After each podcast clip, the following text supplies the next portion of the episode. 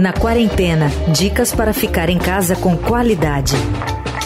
Tem um Brasil que é próspero, outro não muda. Um Brasil que investe, outro que suga. As inúmeras imagens de cidades esvaziadas em meio à pandemia deixam claro: a nossa relação com o espaço público vai mudar. Mesmo com a retomada, inúmeros desafios se impõem no planejamento urbano de metrópoles. Ainda vai fazer sentido enormes centros aglutinadores apinhados de escritórios? A quarentena projetou um novo tipo de moradia? Seremos mais interioranos e locais? No podcast de hoje, a gente bate um papo sobre esse assunto tão fascinante com a arquiteta urbanista, mestre em urbanismo e diretora executiva do movimento Defenda São Paulo, Lucila Lacreta. Tudo bem, professora Lucila, como vai? Obrigado por nos atender. Eu que agradeço e cumprimento aos ouvintes aí da Rádio Dourado. Professora, já vou pegar um, um fato bem recente para para a gente já começar a vislumbrar essas possíveis mudanças, ou, nem sei se nesse caso se concerne as mudanças, mas me chamou muita atenção que nessa reabertura né, colocada, por exemplo, aqui pelo governo do estado de São Paulo, parques seguem parques abertos, verdes, seguem fechados e shoppings abertos. Claro que em horários restritos, tal, mas isso diz muito o que é prioridade hoje na nossa relação com as cidades, professor?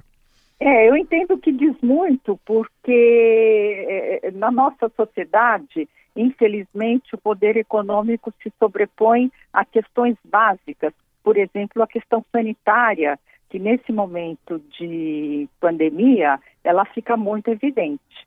Então, no caso da questão sanitária, não se pode aceitar que alguém, ou no município de São Paulo, no Brasil, não tenha uma torneira com água limpa para lavar as mãos. Agora, a questão econômica, ela se sobrepõe, porque ela tira o foco dos reais problemas da cidade.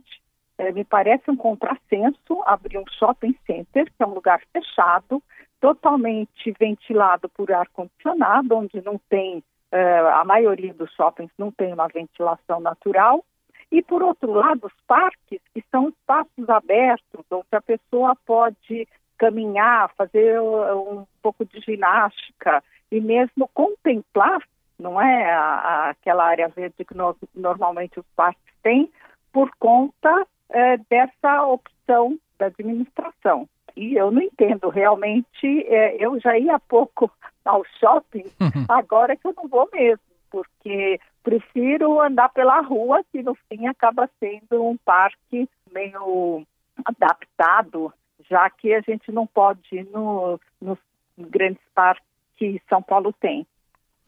Professora, a gente acompanhou ao longo dos anos, uh, uh, principalmente mais recentemente, uma espécie de tomada de atitude na, na, gestão pública em algumas cidades, em algumas metrópoles, como São Paulo, um incentivo a, a, que as pessoas voltassem a redescobrir e reconfigurar o espaço público. Né? Aqui em São Paulo tem, por exemplo, a questão da Avenida Paulista aberta aos domingos, mas um pouco contrapondo essa ideia né, que a gente acabou se é, adaptando de ficar encastelado nos condomínios fechados pelo medo, receio da, da violência. Havia um pouco desse incentivo de voltar ao espaço público, à rua, né, e, e lugares que se transformaram, por exemplo, na cidade de São Paulo por conta disso. Ah, a Covid-19 interrompe um pouco esse processo, a gente vai de novo ter medo de, de, de espaço público e vai podemos voltar a nos encastelar uh, nas cidades e metrópoles, professor? É, eu entendo que há três meses nós já estamos encastelados por conta do receio de sermos contaminados com o Covid-19. É, isso é um problema, porque o fato de compulsoriamente estarmos dentro de casa é, é uma complicação, porque altera uh, alterou toda a vida urbana, na realidade toda a vida do mundo, né? Porque você já não pode circular como circulava antes, mesmo no seu bairro, na sua cidade, no estado, no país, no mundo. E, e a questão é, que se discute também é que casa, que local que você está encastelado, como é sua casa se essa casa atende às necessidades de ficar muito tempo dentro dela, uh, com uma família que está toda em casa, uh, crianças, por exemplo, não vão à escola e, e, a casa se tornou um lugar de trabalho. E, e, isso é uma grande alteração, porque todo mundo praticamente está assim. É, as pessoas não circulam tanto para trabalhar, mas, e por outro lado, as crianças não têm aquele, é, aquela tarefa diária de ir para a escola, aprender, a se socializar e tudo mais. E a grande mudança também é a questão da relação casa-trabalho, que a casa virou o lugar de trabalho. Mesmo à distância, ela é uma casa que ainda não está equipada para atender essa nova demanda do trabalho em casa. E também não está equipada para conciliar a permanência de filhos ou mesmo de idosos diante dessa nova situação, que parece que não vai terminar tão cedo. E realmente eh, todo mundo vai ter que repensar. Os construtores vão ter que repensar os edifícios de escritório. Será que se precisa de tanto espaço para aglutinar tantos funcionários num determinado local? Esses espaços vão diminuir e, e as pessoas vão trabalhar virtualmente. A casa também ela passa a ter uh, necessidade de outros espaços, o espaço do trabalho, o espaço da higienização, porque hoje em dia uh, você tem que higienizar roupa e, máscaras e outras tantas coisas mais do que três meses atrás e o espaço das crianças, né? Como é que as crianças vão brincar, como é que elas vão aprender e que tipo de escola vai precisar ter para atender essa questão da conciliação do trabalho dos pais em casa. É, na minha opinião, a escola ela vai ter que ser de período integral. A criança vai de manhã, fica o dia todo na escola, como é na Europa, nos Estados Unidos, no Japão.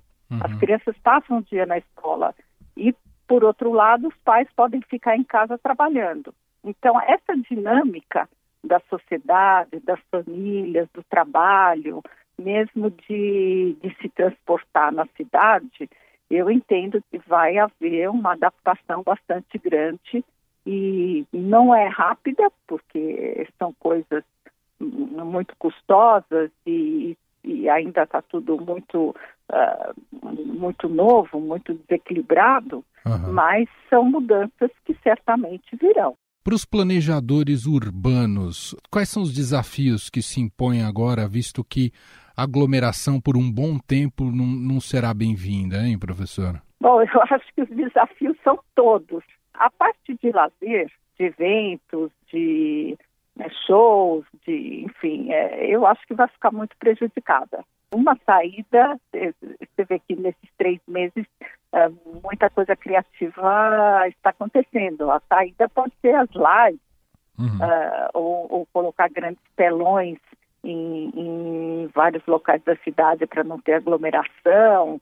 É, eu acho que a tecnologia, é, de certa forma, que vai ditar uh, o, o que será possível fazer mas é impensável, por exemplo, nesse momento você abrir a Avenida Paulista, porque Está todo mundo em casa e, de repente, vai abrir a Paulista, vai virar um, um local de contaminação das pessoas, o que é muito preocupante.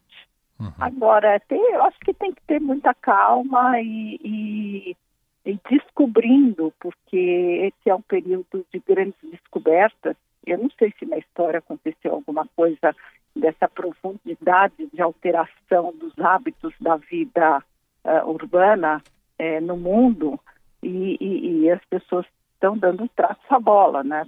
Quem Sim. tem, por exemplo, uma questão importante é a questão sanitária. Ultimamente, há décadas, tem sido feitos edifícios de escritórios completamente fechados e, e ventilados por ar-condicionado. Eu entendo que no futuro isso vai ser alterado, ou através de reforma, mas é importante que se abra a janela, que o sol entre.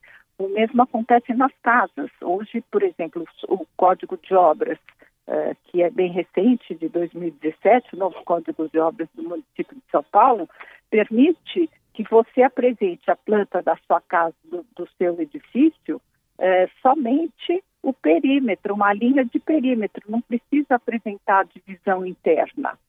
Isso pode ser o um problema, porque de repente você pode ter compartimentos, isso já acontece, completamente sem insolação, sem ventilação adequada.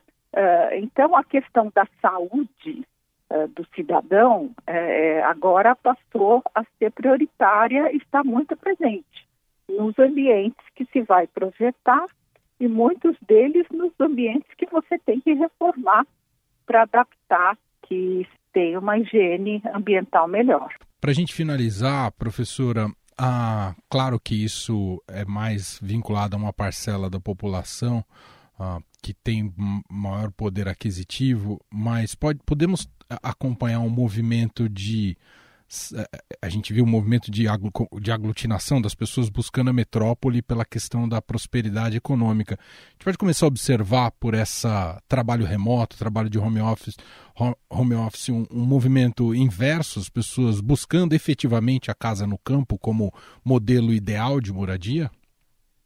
É, eu acho que isso é, tende a acontecer sim, porque uh, o lugar onde você está não precisa ser próximo de onde você produz.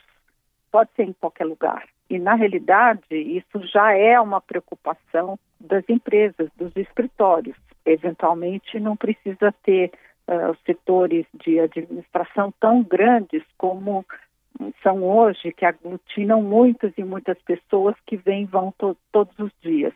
E na produção de refeição, enfim. Isso acho que, que vai mudar e você pode morar em qualquer lugar a relação de trabalho vai mudar muito. Uhum. É, vai ser baseada no que você produz e não onde você está. A localização, ela fica completamente secundária, porque basta você produzir, basta seu trabalho gerar efeito, que não precisa de onde é, de estar em algum lugar. Eu acho que a mesma coisa vai ser com com lazer. Então, acho que a gente vai ver mais shows, mais concertos, mais peças de teatro, uh, em, talvez em locais mais uh, espalhados, mas uh, certamente via vídeo, via televisão, enfim. E, e, e essa produção cultural me parece que vai, vai ser bastante alterada.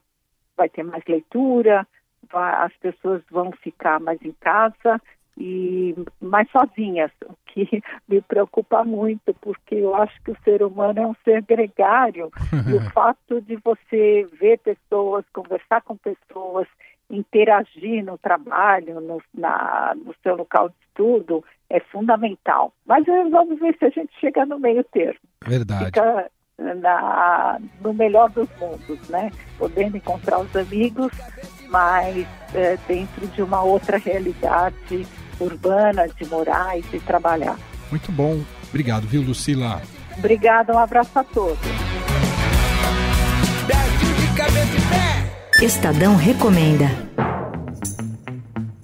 E hoje tem dica de livro com o editor assistente do Estadão Conteúdo, Roberto Carlos dos Santos. E aí, galera, tudo bem? A dica que eu tenho para vocês é Eu, Elton John, a autobiografia da estrela do rock. O livro conta a história de Elton desde a infância no subúrbio de Londres, despertar para o sucesso aos 23 anos e episódios de uma carreira de meio século, que inclui amizade com figuras icônicas como John Lennon, Freddie Mercury, Versace e a princesa Diana, e um encontro bem bizarro com Michael Jackson. Não faltam também as histórias de excessos, do vício em drogas e até tentativa de suicídio. Nesses tempos de noticiário tão duro, a leitura dessa biografia é uma boa pedida. Elton não é escritor, mas o texto flui com leveza e pitadas do típico bom humor britânico. Porém, o que chama atenção mesmo é a honestidade do superstar. Tanto quando se esquece da modéstia ao falar sem rodeios que é mesmo um grande artista, como nos momentos em que se reconhece como figura egoísta, que causou sofrimento a pessoas próximas no momento de dependência química, por exemplo. Tudo de uma forma muito direta, sem rodeios. Emociona também o relato da descoberta do amor de sua vida, David Furnish, depois de passar por inúmeros relacionamentos fracassados. E a decisão de se tornar em paz. O casal tem dois filhos adotivos. A autobiografia e o filme Rocketman, projetos que se complementam, passa limpo a carreira de Elton John. O livro, especialmente, traz também como bônus um pouco da cena pop dos últimos 50 anos. Vale a pena conferir. Eu, Emanuel Bonfim, me despeço por hoje. Até amanhã cedinho no Estadão Notícias e de tarde aqui com você, na quarentena. Você ouviu Na Quarentena dicas para ficar em casa com qualidade.